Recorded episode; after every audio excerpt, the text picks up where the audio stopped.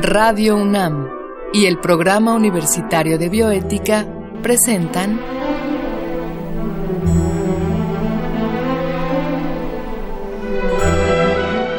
El Árbol de las Ideas. Bioética, Ciencia y Filosofía para la Vida. Con Paulina Rivero Weber.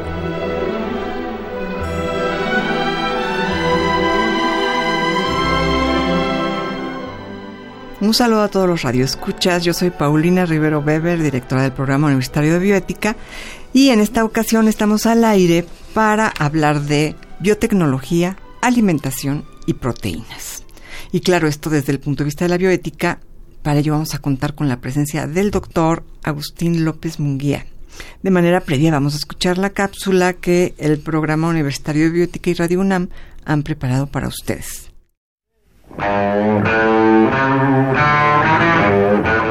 Palabras que tienen un significado mucho más extenso que el que solemos darles, como cuando mencionamos a la tecnología, por ejemplo, y creemos que se reduce al uso y creación de dispositivos móviles, el desarrollo del Internet y la exploración espacial. Pero la tecnología es toda aplicación práctica que se le da al conocimiento humano. Con ese entendimiento, sabemos que la rueda, la antorcha, las escaleras y el arco son también tecnología. Del mismo modo, cuando escuchamos la palabra biotecnología, nos remitimos a un contexto de actualidad, cuando en realidad se trata de una disciplina que la humanidad ha desarrollado desde hace unos 10.000 años, con el nacimiento de la agricultura.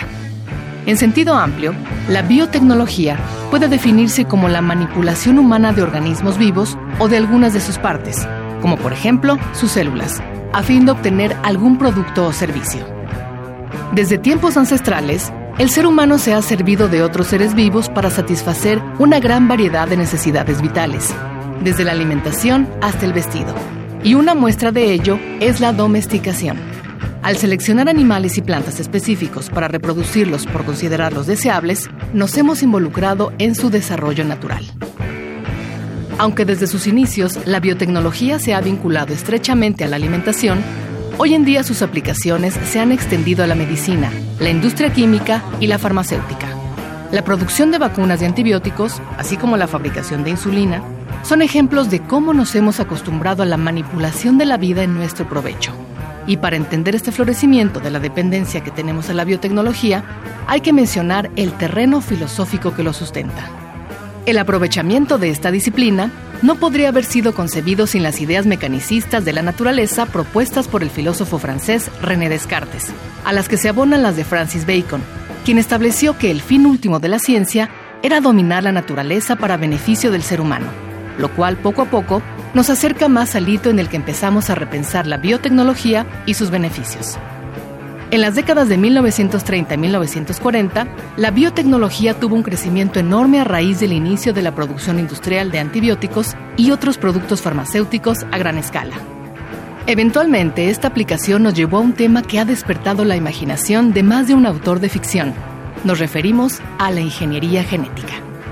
En siglos recientes, el poder humano para modificar y transformar la naturaleza se ha incrementado radicalmente. Es decir, pasamos de domesticar plantas y animales a manipular el lenguaje mismo con el que está escrita la vida. Este conocimiento implica un poder enorme, lo que demanda un alto nivel de precaución y cuidado, pues así como promete remediar algunos de los males que durante mucho tiempo han azotado a los ecosistemas y a la humanidad, también podría causar daño o aún más, despertar la controversia y desconfianza de la población.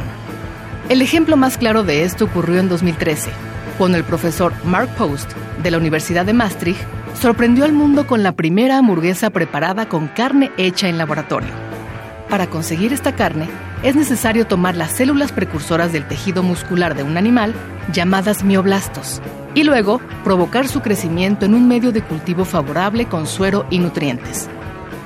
Solo la carne necesaria para preparar esta hamburguesa costó 325 mil dólares, pero con el tiempo, si la investigación continúa, se podrán superar los obstáculos de precio, sabor y seguridad. Y con la misma naturalidad que tomamos un antibiótico, podríamos comprar carne hecha en laboratorio. Pero, a pesar de las enormes ventajas que esto representa, ¿qué tan popular podría ser este alimento?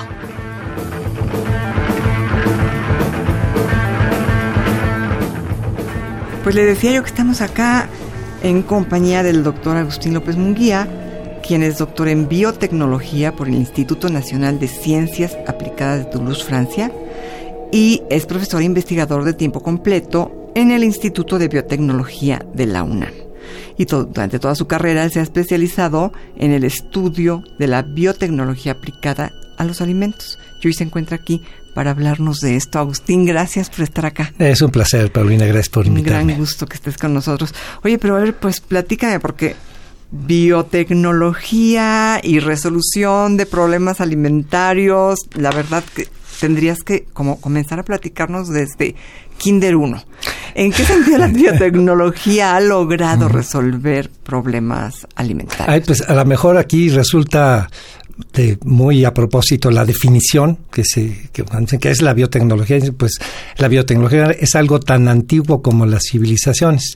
Es decir una de las primeras formas en que los uh, seres humanos aprendieron a conservar sus alimentos fue fermentándolos y fermentándolos quiere decir aplicando microorganismos para modificarlos a formas más estables. En vez de leche, ah. yogurt, en vez de jugos, pues bebidas alcohólicas. En general, en la fermentación empezó, los microorganismos empezaron como una forma de conservar alimentos. De hecho, hay eh, estudios antropológicos que muestran que antes de domesticar las plantas, se domesticó a la levadura. O sea que ya, ya se hacía pan antes de la agricultura con, con raíces, Antes de que fuéramos, digamos, antes de que dejáramos de ser nómadas, ya usábamos eh, la técnica de la fermentación. Ya los microorganismos estaban trabajando para nosotros. Qué barbaridad. Y luego echamos un brinco muy de muchos siglos para llegar a Luis Pasteur que pues se pone de manifiesto que son los microorganismos los responsables de todos estos procesos.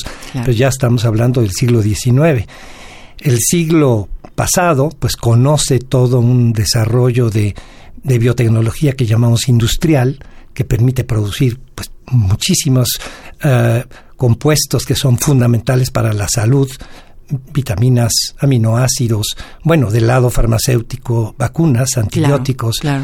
Y este siglo, pues es el siglo de la biotecnología moderna, donde el conocimiento del funcionamiento de los genes de toda célula, pues ha permitido cosas, descubrimientos primero y aplicaciones maravillosas que, pues, todavía nos estamos sorprendidos. Tú tuviste un programa hace un par de semanas sobre la microbiota intestinal y pues ese es un gran descubrimiento de la biotecnología moderna. Pero bueno, ese es, ese es un lado de la, de la biotecnología. La otra, pues, ha sido la posibilidad de, eh, pues, crecer. Esta fue una opción del siglo pasado, digamos de los, de los años 70, 80, en la que se proponía producir bacterias como fuente de proteína con un fin muy concreto, evitar que la proteína vegetal, la soya fundamentalmente, el maíz, el sorgo, se destinara a la producción de carne y que en su lugar se utilizara proteína que podríamos producir a partir de bacterias. Se llegaron, se llegaron a producir miles de toneladas al año en eh, diversos países, Inglaterra, Francia, pero por estas extrañas razones de eh, pues una sociedad mal informada, un impacto económico mm, en el cual el medio ambiente no importa, ¿verdad? Hizo que todos esos proyectos se vinieran abajo y en favor de la soya. Parte de la razón por la cual hoy la soya se siembra de una manera brutal en América Latina, pues tiene que ver con que se destina para la, producción animal. Claro. Entonces eso, eso distorsiona nuestro, nuestro sistema alimentario y nuestro sistema agrícola. Y nuestro sistema ecológico. Y nuestro sistema alimentario y todo. Porque se, ha visto que, que a veces ya en lugar de talar optan por quemar selva o bosque y ya una vez quemado, pues pueden sembrar monocultivos. Exacto. Bueno, una de las eh, sospechas, los problemas que está viendo en, la Amazonía, pues tiene que ver con que los productores de carne están incorporando más suelo a la, al crecimiento de ganado. Y ese, la producción de ganado, pues ya está reconocido por y troyanos, que es el, uno de los principales problemas asociados con el calentamiento global, con daño al medio ambiente. tú escribiste algo sobre eso, yo me acuerdo que lo leí, me impresionó mucho porque tú escribías sobre el gas metano, ¿no? como, la industria vacuna con este complejísimo sistema digestivo de las vacas este produce una cantidad de gas metano absurda así es y si no me equivoco corrígeme si me equivoco en tu artículo decías que el gas metano producido por la industria de las vacas es aún de mayor impacto a nivel global que, por ejemplo, todos los gases emitidos por los vehículos. El CO2. Sí, el, el, dato es el siguiente. El metano es un eh, gas con una capacidad de captación de la radiación 25 veces más potente que el CO2. Entonces, eh, no es que sea el de las vacas, es que las vacas son el uno de los principales productores de metano y es mucho más dañino al medio ambiente que el CO2, aunque cualquier ambientalista me corregiría y me diría, sí, pero el metano es de menor tiempo de vida, o sea, se degrada en, en, no sé, 15, 20 años, a diferencia del CO2 que pues aquí lo tenemos todavía en, el, en, el, en la atmósfera. Sin embargo, pues es, es uno de los eh, objetivos de muchos eh, procesos sustentables es reducir las emisiones, desde luego, tanto de CO2, pero principalmente de metano. Y las vacas son, o sea, el, 15, 18% de la, mm. de la contaminación, del daño ambiental, lo se ubica ahí, en, justamente en las, en las vacas. Tan lo que a lo que te referías es que está equivalente a lo que al daño que provocan los, los automóviles. Solo que también hay que sumarle que muchos autos o mucho transporte, pues es transporte de animales también. Entonces habría que sumarle lo que lo que impacta el transporte de los animales. Claro. Y, esto nos lleva un poco al, al, al centro del tema de hoy, que es bueno, por un lado eh, cada vez es más la gente que es consciente de esto y va dejando de comer carne, ya sea por eh, colaborar un poco para que no se continúe contaminando el planeta, o ya sea por el otro lado, el lado de el sentir compasión por un animal que, que es este eh, criado únicamente para comida y sacrificado además. ¿no? Exactamente. Sí, yo creo que hay, hay, hay, esos dos elementos. Creo que el ambiental es uno y el ético, hoy en día. El ético es otro, pero hay un tercero que es el, el, el, el, propio, es decir, el daño que el eh, adoptar una dieta basada en leche, carne y huevos ha causado la, en la dieta de Occidente. Todo el mundo mira ahora hacia la dieta mediterránea, hacia la dieta en, en los, en los, en los eh, pueblos, ¿verdad? En las regiones donde no se ha abandonado una dieta rica en vegetales y frutas. Eh, y, en ese sentido, la gastritis, todos los problemas de síndrome de intestino inflamado, está estrechamente relacionado con una dieta baja en fibra. Baja en fibra. Y la característica justamente de la carne, la leche, los huevos, que nos decían, o me decían a mí por lo menos en mi infancia, eso es lo que tienes que comer, pues resulta que no. No, porque eh, el daño que se genera a nuestra microbiota intestinal cuando no tenemos fibra es brutal y de ahí las las consecuencias de que hoy en día el cáncer de colon, los intestinos inflamados, sea el mal de la sociedad occidental. Sí, sí, sí, cada vez este, hay más medicamentos, ¿no? Para tratar de combatir todos estos síndromes intestinales, ¿no? Que hay más gente con molestia, pero yo no sabía que tuvieran relación tan inmediata con la fibra. Claro, porque es el, la fibra y los productos que da su degradación son el alimento fundamental de los microorganismos benéficos. Es decir, ah, nuestra, ¿por qué decimos que una microbiota es sana? Pues porque tiene un porcentaje de microorganismos que colaboran con nosotros en todas las funciones. No hay aspecto de la fisiología humana en el que no esté relacionada la microbiota, incluidas nuestras emociones. Sí, eh, el, humor, el, el, bienestar emocional tiene que ver con una microbiota intestinal adecuada. Bueno, al grado de que ya puedes encontrar en la farmacia eh, Lactobacillus eh, reuteri que te dicen ayuda en el tratamiento de la depresión, por citar un ejemplo, ¿no? Entonces, es una relación verdaderamente estrecha. Ahora imagínate que no les estamos dando a estos microorganismos benéficos sino azúcar, para empezar, o sea, antes que la carne habría que señalar también al azúcar, que es lo, peor, que, que a mí me duele cuando dices que es un veneno porque pues siempre ha sido lo, lo está asociado a lo dulce, a las emociones gratas de la vida, pero hemos abusado de tal manera del azúcar que hoy en día pues eh, se ha vuelto un pues algo que ya podemos considerarlo como un veneno en, eh, en nuestra dieta. Pero seguido del veneno, este, del azúcar, no muy lejos está la carne.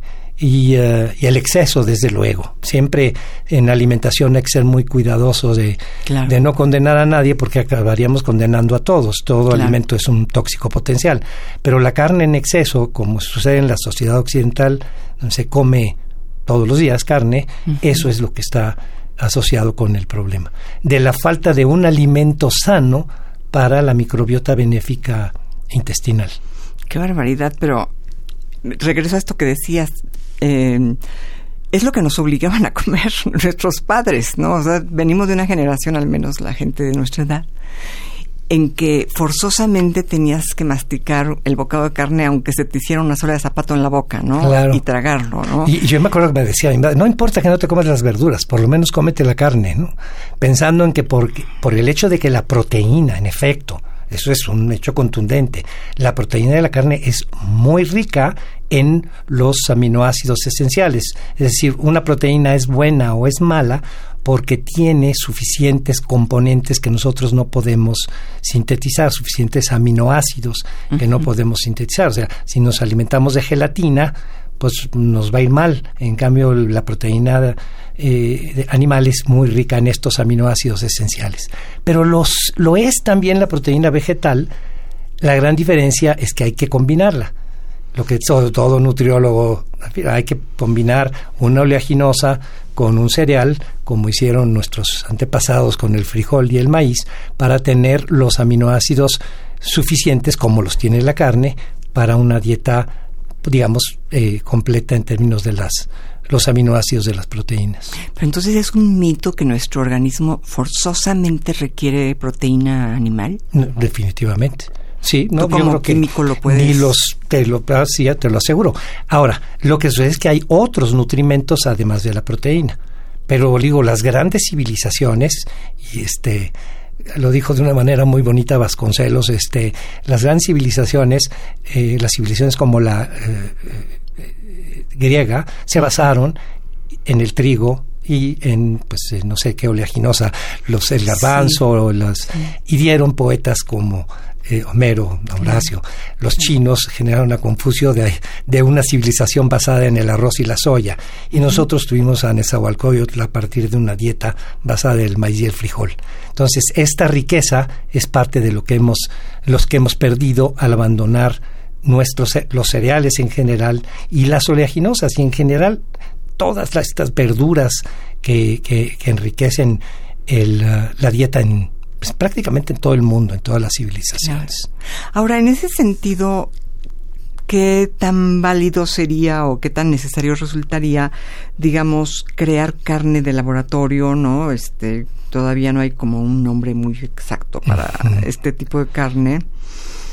Pero a ver, antes de que nos digas qué tan necesario, válido o viable es eh, platícanos un poco cómo está esto, ¿no? De crear carne en laboratorio. ¿Es un sueño a futuro?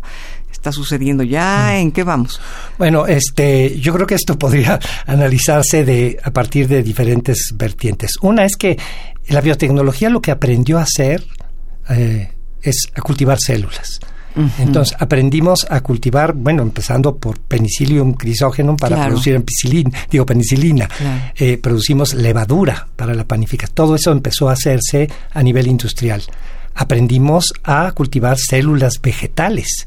¿eh? en el apenas ya en la segunda mitad del siglo pasado y se han, se ha empezado a producir a, cultivar células de mamíferos con, con fines exclusivamente médicos para producir anticuerpos, para producir cierto tipo de proteínas destinadas al, eh, a la salud, a proteger la salud, a fármacos. Pero pues a este grupo que empezó y este que tuvo su primera, digamos, presentación ante el público apenas hace eh, seis años, en 2013, en la Universidad de Maastricht, dijeron, bueno, pues también podemos cultivar células eh, animales, podemos diferenciar células madre de una vaca para producir un filete, así dicho de una manera muy cruda. Es algo muy complejo porque pues tienes que eh, ir diferenciando como sucede en el, en el organismo, eh, ir diferenciando estas células hasta convertirlas en una célula muscular, en fibra muscular. Claro. Esto es lo que ha empezado a hacerse y esto es lo que se presentó, eh, como te digo, hace apenas seis años, de una manera muy chusca, si tú quieres, porque pues se hizo una hamburguesa.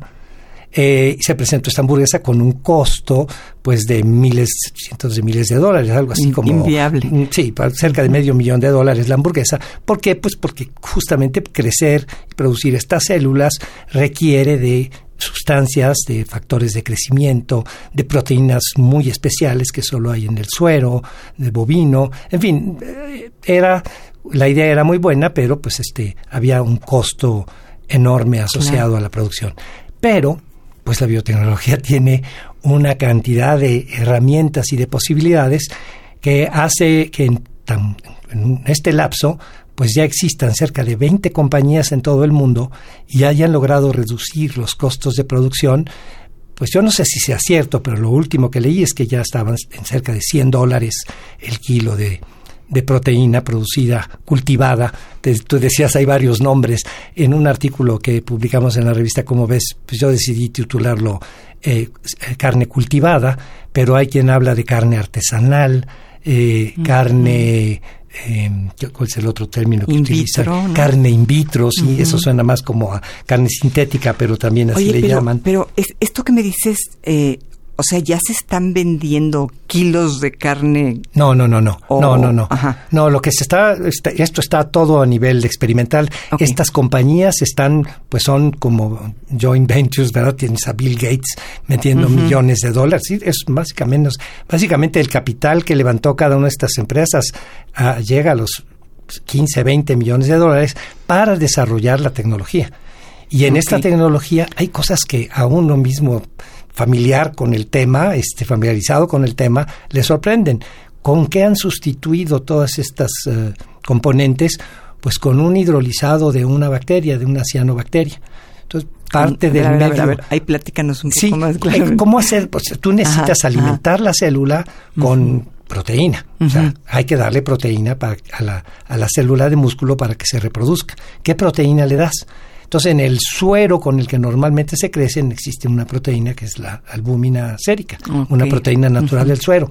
Pero no puedes hacer eso porque pues vas a producir células de animal utilizando suero de animal, no tiene, no tiene lógica. Pero lo que encontraron es que si tú creces una bacteria, y por eso me interesaba empezar a platicar sobre ese proyecto del siglo pasado de producir proteína unicelular utilizando bacterias, pues este está siendo una de las formas en las cuales se puede sustituir la proteína de los medios de cultivo. Claro. Otra es estas componentes muy especiales, estas hormonas que requiere para crecer la célula, pues utilizando las herramientas de la biotecnología moderna se pueden producir en microorganismos modificados genéticamente. Aquí sí estamos hablando de algo que está muy cerca de lo que a la gente le asusta.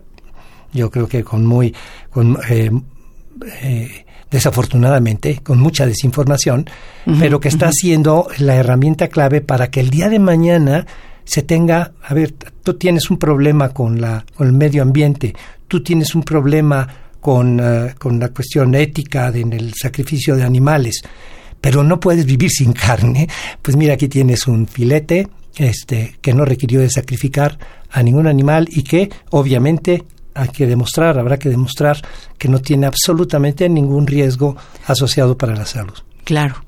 Porque si la carne, digamos, de animal tiene riesgos para la salud, ¿cómo producir carne Claro. que no los tenga, no? Claro, no, eso es, es desde luego. Y el, pero ahí hay que insistir que el riesgo, el daño está asociado con el exceso. Entonces, eso te va a hacer daño. Hace- Ok. Lo más sano, es, bueno, si tú comes frijol y arroz exclusivamente, o frijol y trigo exclusivamente, Claro. quiero decir maíz y no me sale. Sí, es la falta de variedad, ¿no? Exacto, la, clave si no, no hay un buen alimento o un mal alimento, hay una mala dieta. Entonces hay que complementarla y hay que variarla. Claro. Pero bueno, si te entendí bien, no es viable todavía la carne de laboratorio. ¿no? Yo creo que se está acercando, a, Se está los, a acercando. la viabilidad, pero creo que faltan dos elementos que van a ser clave. El primero es el regulatorio, que no se ponen de acuerdo. Pues tres. Uno es el regulatorio. ¿Quién va a decidir si es la eh, la instancia agrícola o la instancia de la Secretaría de Salud, llevado a los Estados Unidos la EPA, la Environmental Protection Agency, la USDA o la FDA, ¿quién va a decidir? El segundo es Obviamente que hay intereses que están siendo amenazados, intereses poderosísimos de los Cargill, de las Tyson, de las grandes empresas que producen la carne. Digo, son cuatro o cinco que proveen eh, la mayor parte de la carne que se consume en, por lo menos en Estados Unidos. Eh, y ellos, pues, evidentemente, no quieren que se le llame carne. Como no quieren que se le llame leche a la leche de soya o a la leche de almendras porque les compite con la producción pecuaria. Y no quieren que se le llame carne, así que este, desde de ahí de entrada hay una oposición. El segundo es la opinión pública. Es decir, cómo informarle a la gente que esto es un, que este es un cambio de paradigma, que no podemos, que, que, que básicamente de lo que debemos hablar hoy en día ya no es un cambio de dieta, estamos hablando de un cambio de estilo de vida, porque lo que estamos haciendo con el planeta lo está acabando y estamos acabando nosotros con él. Entonces, este estilo de vida pasa por una manera diferente de alimentarnos. Y ahí la biotecnología, a pesar de todos sus detractores y todos sus enemigos, creo que tiene mucho que decir, mucho que hacer. Agustín, pues será para otra que continuemos hablando ya concretamente de pues la salud eh, y, la microbiota, ¿no? De, de, de, cómo, cómo comer para tener buena salud mental, que eso para mí es un poco lo que más me llama la atención, no es nada más la salud estomacal, una buena salud mental y cómo no comer, ¿no? Este, ojalá nos concedas otra entrevista. Ah, no, encantado, espero a lo mejor incluso llegar ya con una hamburguesa de carne cultivada. o con frutas y verduras. bueno, ya no lleva con su jitomate y su lechuga. Bueno, pues gracias Agustín por estar acá una vez más. Y bueno, gracias a ustedes por habernos escuchado. A Marco Lubián, muchas gracias, nuestro productor. En controles técnicos, Susana Trejo. Y escuchamos la voz de Gisela Ramírez en cápsulas, cuyo guion contó con la adaptación de Andrea González al texto original de Diego Dionisio Hernández. Y se despide usted su servidora, Paulina Rivero Weber.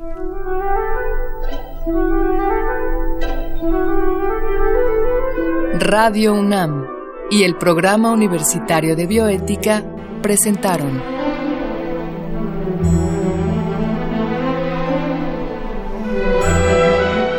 El Árbol de las Ideas. Bioética, Ciencia y Filosofía para la Vida. Con Paulina Rivero Weber.